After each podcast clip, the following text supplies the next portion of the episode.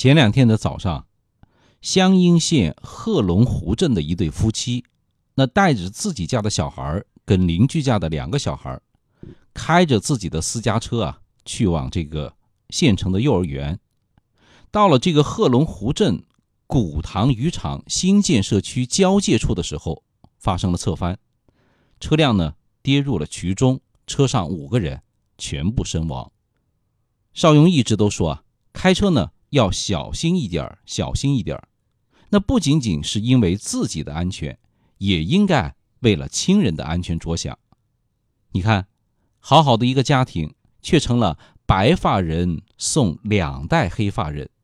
邻居家呢，也突然失去了两个孩子。汽车的意外落水呀，其实也不是说必死无疑的，关键呢，还是我们需要自救。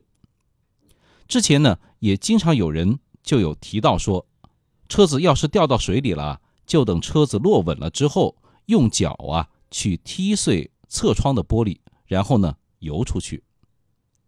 但是我觉得这个说法有点扯淡。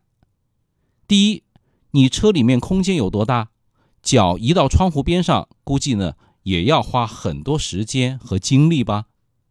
而且在水里啊有浮力。那么狭窄的空间里面，脚怎么会有那么大的力气去把玻璃踢碎呢？反正估计大部分人心里啊是认为臣妾做不到啊。汽车的车窗很厚，用高跟鞋、剪刀之类的都难以敲碎，何况你用脚去踹呢？最靠谱的就是用安全锤。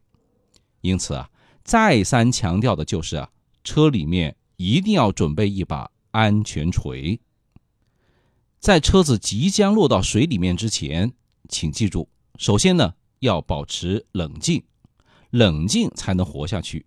要用最短的时间解锁车窗和车门，来保证自己不被困在车里面。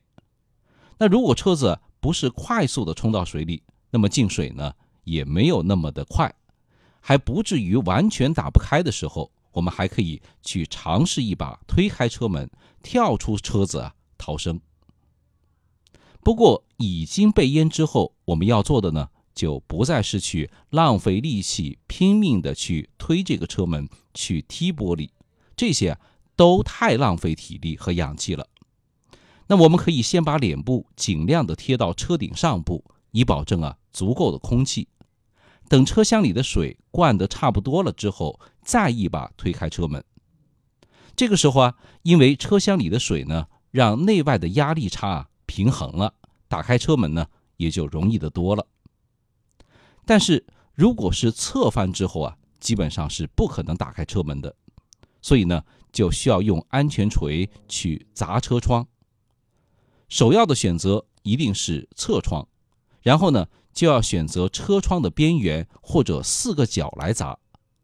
砸的时候啊，手臂尽量的要张开，上身呢远离玻璃，并且扶好把手，防止呢被涌进来的水啊冲离了座位。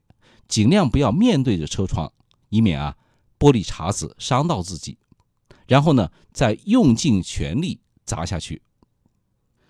砸之前呢，不要取掉安全带，以免自己被水冲倒。而砸了之后呢，就要立刻解开安全带逃生。